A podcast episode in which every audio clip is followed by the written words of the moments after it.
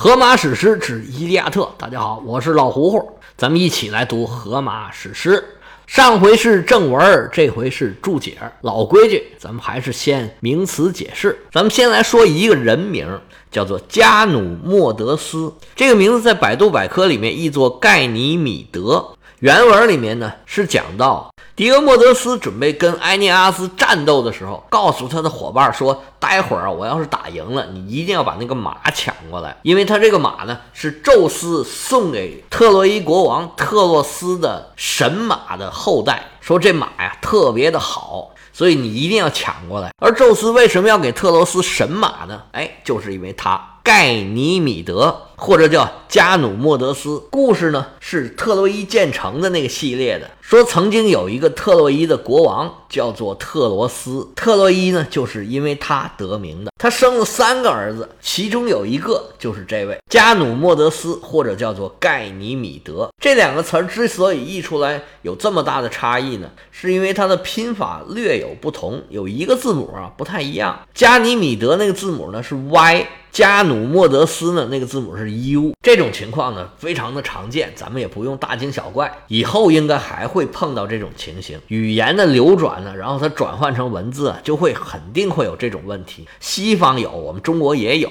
同样的人名有不同的写法，这个在中国也是非常常见的。这加努莫德斯可了不得，他哪儿了不得呢？他特别的正义，什么正义啊？颜值即是正义。希腊神话里面讲这个加努莫德斯啊，是世上最美丽的人。嚯，这评价够高的了吧？长这么好看的小孩，他爸爸自然也非常的喜欢他。顶在头上怕吓着，是含在嘴里怕化了。请了最好的老师教他习文练武。一晃十几年过去了，加尼米德已经长成一个帅小伙了。有一天呢。跟他的导师和护卫啊，正在伊达山上这儿玩呢。伊达山咱们以前说过啊，有两个伊达山，一个就在特洛伊这儿，另外一个在克里特岛上，咱不要弄混了。宙斯坐在奥林匹斯山上的王座上面，正在俯瞰人间，突然间发现，嚯，这小孩长得太帅了，太喜欢了。嗯，我得想办法啊，把它给弄到手。咱们大家留意一下啊，这个希腊的很多神呢，都是男女通吃的，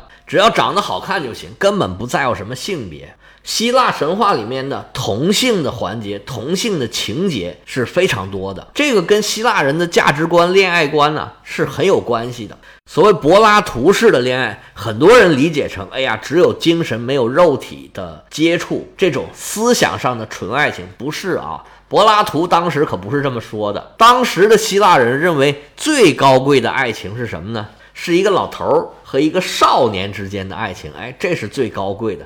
而且呢，这个跟他们歧视女性，哎，看不起女人是有关系的。当时的古希腊人认为女性啊是次一等的，不如男性好，所以男女之间的爱情呢，哎，这个档次好像也差一点。这个不代表我的观点啊，古希腊当时就是这样。宙斯一看这小伙子，嚯，太好了，怎么也得弄过来呀。于是啊，就化身一只巨大的黑鹰啊，从天而降，吭哧一爪子就把小伙子给抓走了。旁边的导师护卫一看，吓坏了，啊，要救命啊！老鹰把孩子抓走了。宙斯可不管你那么多，大翅膀一扇。呼哒哒，呼哒哒，呼哒哒，就飞到奥林匹斯山上去了。宙斯回到老巢，把翅膀这么一收，变回了本来的面目。小伙子这时候已然是在宙斯的手里面了。面对着这个大神呢，他已经是身不由己了。从此以后，就成了宙斯的宠儿。宙斯给他安排了一个神职，你看这有编制了，把一个凡人给列入了仙班。你也可以看出来，宙斯是多么的喜欢这个小伙子。但是原来的编制他都已经满了呀。你要想招一个新人进来，就得开掉一个原来的人。毕竟这个神仙他也不带退休的，他又不会老又不会死，那怎么办呢？找茬呗。宙斯啊，想让这个小伙子呢当他的侍酒童。原来这个侍酒童是谁呢？是一个女孩，青春女神，叫赫伯。大家很熟悉的这个古早台湾女团，就 S.H.E 嘛，里面有一个 Hebe，哎，就是这个词儿，H-E-B-E，这是英文。不过希腊文呢，读起来就是这个音，Hebe 这个词儿在希腊语里面啊，就是青春。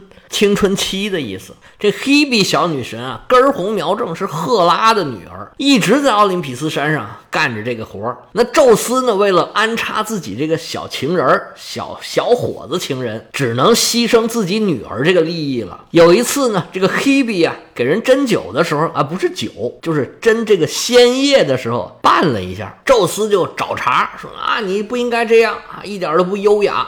行了，把你给免了，就把这个位子呢给了加努莫德斯。宙斯这一举一动啊，旁边黑比的妈妈赫拉是看的是真真的，心里这个不痛快啊。心里话说：宙斯，你这什么爹呀？你这堂堂的玉皇大帝怎么能干出这种事儿来呢？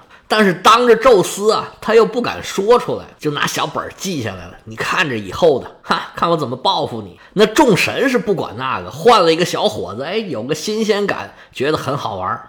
这个事儿呢，能反映出古希腊的一种嗜酒文化。古希腊人是很喜欢喝酒的，因为希腊呢是盛产葡萄。葡萄酒和橄榄油到现在也是希腊的非常重要的两个农产品。希腊的酒文化也是源远流长。在希腊呀，当一个嗜酒童啊，并不容易。这第一个呢，要先天培养。先天是什么呢？就是要长得好看。你不好看的话，大家都看你不舒服，你就干不了这个活儿。另外呢，你倒酒的时候，哎，什么情况下倒满？什么情况下倒一半儿？酒啊，怎么调？拿酒杯那个姿势啊，用三个手指头拿的必须要优雅。优雅的同时呢，哎，这酒还不能洒了，要倒的特别稳。另外呢，你还要会说话，什么话该说，什么话不该说，这个分寸呢要拿捏的好。还有一个很重要的，这个嗜酒童啊是不穿衣服的，是裸体的。有的时候客人呢喝大了，尤其是还要去摸一下、掐一下。可能还会轻薄两句，怎么样才能不失态？哎，又不让大家尴尬，这也是个学问。古希腊是一个明目张胆的看脸的时代，不光看脸，他还看身材。你这个就从古希腊的雕塑，你就可以看得出来，他们是非常追求这个东西的。所以说，长得好看、身材好啊，在古希腊是非常吃香的。宙斯给加努莫德斯这个待遇啊是非常高的。大家都知道，宙斯是一个出了名的大渣男，他在人间的情人无数啊，一般都是俩人亲热完了。生了孩子，他就把这个女的给扔了。宙斯跟这些他的情人待的时间都是有限的，更别说给他们特殊的待遇了，都没有。所以说，宙斯现在给这个加努莫德斯的待遇啊是非常非常高的，从一个凡人把他提拔成位列仙班，长期在奥林匹斯山上待着。可见这个人是非常特殊的，而被他取代的青春女神这位 Hebe 则被嫁给了赫拉克勒斯，不知道算不算是一个下嫁呢？赫拉克勒斯虽然是大英雄，但是毕竟是凡人嘛，这一上一下这待遇就看出差距来了。但是后来呢，他也遭到了天后赫拉的报复，说你不是愿意倒酒吗？行，你就一直给他倒吧。赫拉就把他变成了一只水瓶，透明的水瓶。就让他一直在那儿倒倒倒倒倒，不停的在那儿倒酒。那这个水瓶呢，就是天空上的水瓶座。不过也有版本神话说呢，是宙斯为了让他一直陪在自己的身边，就把他变成水瓶了。他的形象呢，就是一直陪在宙斯身边的一个特别帅的少年。到了一六一零年，伽利略发现了四颗木星的卫星，他把其中最亮最大的一颗就命名为加尼莫德斯，也被称作木卫三。因为木星就被命名为朱比特，木星是太阳系里面最大的一颗行星。这个朱比特呢，就是宙斯的拉丁语，就是在罗马神话里面的主神。他这四颗卫星呢，都是宙斯身边的人，除了加尼莫德斯呢，这个最大的，其他三个都是女的。木卫一呢叫伊奥，是赫拉的女祭司，也是宙斯的情人之一。木卫二大家都知道叫欧罗巴。木卫三就是他，加尼莫德斯。木卫四呢，叫卡里斯托，是一位宁芙。这个宁芙是什么意思？咱们前头曾经说过啊，也是宙斯的一个情人。而赫拉呢，据说就是因为这件事儿跟特洛伊结下了梁子，所以才有日后在特洛伊战争里面支持希腊联军把特洛伊给毁掉了。宙斯自己是痛快了，这特洛斯可傻了，自己最帅的一个儿子莫名其妙的就失踪了。成天呢是以泪洗面的，天天跟那儿哭。时间长了，宙斯也不好意思了，天天看着自己这个小老丈人哭哭啼啼呀。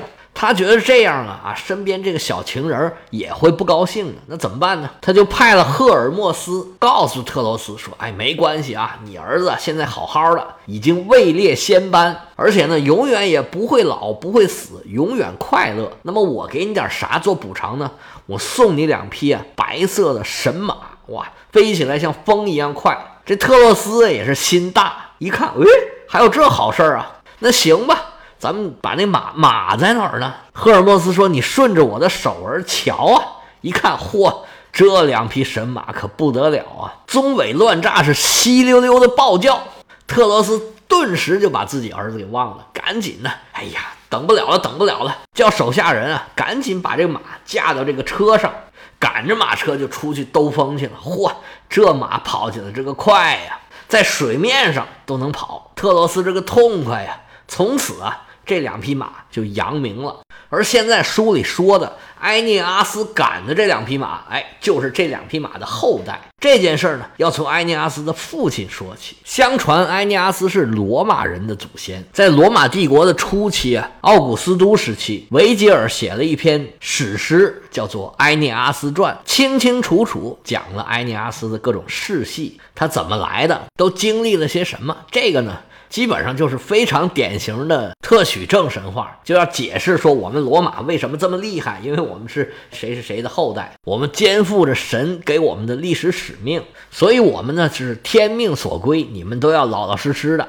埃涅阿斯是安基塞斯和阿弗洛狄特所生，这个安基塞斯啊又被译成安喀塞斯，喀麦隆的那个喀口字边一个克，他是达尔达尼亚的国王，这个世系咱们以前讲过了。跟特洛伊城呢是有亲戚关系的。到他这个时候呢，这个特罗斯已经过去了，已经是几代人以后了。但是这个马呢，是一代一代传下来的。他这个时候呢，是劳莫东做特洛伊的国王。劳莫东就是那个骗了阿波罗和波塞冬给他干活的那个。安喀塞斯就骗了劳莫东，让他的神马呀跟自己的母马来交配，生下了几匹神马的后代，其中两匹啊就在这给埃尼阿斯拉战车呢。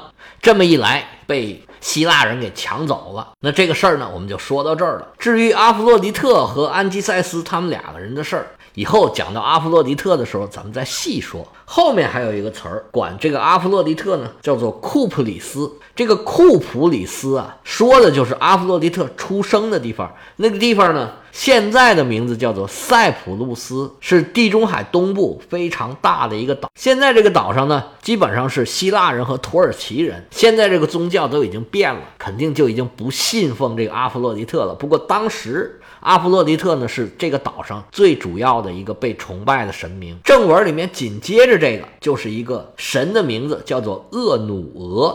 这个厄努俄呀。在百度百科里面啊，被译成厄尼俄，这又出现上面那个问题了，就是 U 和 Y 这两个字母的混用。我们还是按照我们这原文来说吧，称它为厄努俄。这个厄努俄呀，是希腊神话里面的毁城女神，她是阿瑞斯战队里面的重要成员。前两卷的时候呢，讲战争开始的时候这个场面，阿瑞斯实际上是带了一个战队的。其中啊，有他两个儿子，一个是恐怖之神，一个是畏惧之神，还有一位女神呢，叫做厄里斯，她是不和女神。前面讲阿瑞斯带着他们出场的时候，那个最初出现时候很小，结果越长越大的那个就是她。因为人的不和呢，就是越长越大的。开始只是很小的事儿，这事儿越闹越大，就变成了战争了。还有就是咱们刚才说这个厄努俄或者叫厄尼俄，这都是有名的恶战神。其他的还有魔鬼就不提了。厄努俄呢？在神话里面呢，一般都说是阿瑞斯的姐妹，也有说呢是阿瑞斯妻子的，因为他们经常都是一起出现，一起干坏事儿的。他的标准形象呢是浑身是血，手拿着武器，有的时候杀的兴起啊，他就变成了一股飓风，在城里面吹来吹去，吹的是房倒屋塌，整个城镇都被他给毁掉了。所以她是毁城女神。毁城女神在希腊神话里面呢是一个一般的角色。但是在罗马神话里面，她非常的厉害，叫做贝罗娜。因为罗马人呢还自认是战神的后代，在罗马神话里面呢，这个贝罗娜呀是马尔斯的妻子，这马尔斯就是阿瑞斯在罗马的名字嘛。而罗马人呢，又经常的打仗，经常的摧城拔寨，所以呢，对贝罗纳的崇拜呢也是非常强的。所以在罗马神话里面，毁城女神的地位明显是被抬高了。行了，今天的名词解释就讲到这儿。下面呢，我们继续讲七雄攻特拜的故事。上回讲到俄狄浦斯啊，已然是杀了他自己的父亲了，但是他自己啊并不知道，他就继续啊到处闲逛。但是消息已然传到特拜城里边去了。但是这时候特拜城里边啊正人心惶惶呢。原来是赫拉为了惩罚拉伊俄斯以前犯的错误，就在特拜城的外头。把斯芬克斯放在这儿了。斯芬克斯是狮身人面的女妖，她成天呢就念叨着这么一个谜语：说什么动物啊，有时候有四只脚，有时候有两只脚，有时候有三只脚。那脚最多的时候呢，它最脆弱。所有人想要进城，那就得答这个问题。如果你要答不对这个问题，你又要进城，那他就把你给吃掉。其实这个问题啊很有深意，大家也都知道答案了，就是人嘛。有很多人呢。对这个问题有哲学上的解读，在这儿呢，我们就不班门弄斧了，咱们自己就琢磨琢磨就是了。城里一方面收到斯芬克斯的消息，另外一方面呢，收到国王被弄死的消息，那可怎么办呢？城里的人啊，焦急万分，国不可一日无主啊。但是呢，国家王位虚悬，也没有人拿主意。外边又有一个妖孽作祟啊，这可怎么办呢？这王后啊，正在一筹莫展之际，她的哥哥出来出主意了。说你这国王爷们儿啊，对你也不怎么样，死了也就死了吧。现在啊，我们不如这样，我们就啊悬赏解决问题，顺便啊帮你把对象也给找了。我们就说呀，谁能搞定门口这个斯芬克斯，我们就让他当特拜的国王，顺便呢就把你也给娶了。你说这样好不好啊？王后说好啊，好啊，好啊，连忙答应啊，多好的事儿啊！我这都行婚半辈子了，这个老公是个 gay 呀，没想到这老了老了还要老树开新花，这主意啊，王后是一百个乐意啊。于是就把告示撒出去了，全特拜的人都知道了，谁能解除斯芬克斯隔离，那下面他就是我们的国王了。想当国王的人是多的呀，于是啊，就有好多人想着去碰碰运气，结果是来一个死一个，来两个死一双。这斯芬克斯啊，成天吃的是小肚溜圆，直打饱嗝啊。慢慢的呀，也就没有人敢去了。这个太难了，当不当国王的还不要紧呢，把命丢了，就吃什么也不香了嘛。哎，结果就有这么一天，这斯芬克斯啊，闲来无事，一看，哎呀，这最近也没有人来送上门了，在这待着怪无聊的，也没人说个话。忽然间，哎，远处过来一个小伙子，影影绰绰啊。是越走越近，哎，好像是冲我这边来的。这人是谁呀？哎，正是我们要说的这个主人公俄狄浦斯。那命运安排他要去特拜，他必须就得去啊。他把他的国王父亲杀掉了之后啊，自己还不知道自己犯什么错误了，继续啊溜溜达达的到处走。哎，终于有一天走到斯芬克斯这儿了。斯芬克斯一看，哎呀，又来活了，赶紧的 正经了下来。哦，小伙子啊，不对，是个女生啊，小伙子，我问你个问题呗，你说是什么东西早上四条腿儿？中午两条腿儿，晚上三条腿儿呢？他腿儿最多的时候是最没本事的呢。俄狄浦斯一听这题，哎呦，哈哈大笑，太简单了吧？你是幼儿园老师吧？不应该呀，你长这样，幼儿园不应该要你啊！你看你长得这个神头鬼脸的，那幼儿园面试你也过不了啊！你再把孩子给吓着。斯芬克斯说：“你少废话。”我问你问题，你就回答问题就是了。俄狄浦斯说：“我现在答问题啊，你听得真真的。”斯芬克斯说：“好，你快说。”他嘴都张开了，马上就准备说。他一答错，我马上就把他吃了。俄狄浦斯说：“我的答案就一个字儿，是人。”斯芬克斯一听这正确答案啊，他答出来了，答出来了，答出来了，那我咋办呢？行了，那我死吧。斯芬克斯是羞愧难当，爬到山上，自己不懂就跳到山崖下面摔死了。俄狄浦斯是开开心心的答对了问题，他可不知道啊，后面等待他的命运是多么的悲惨。我们下回呀，接着说。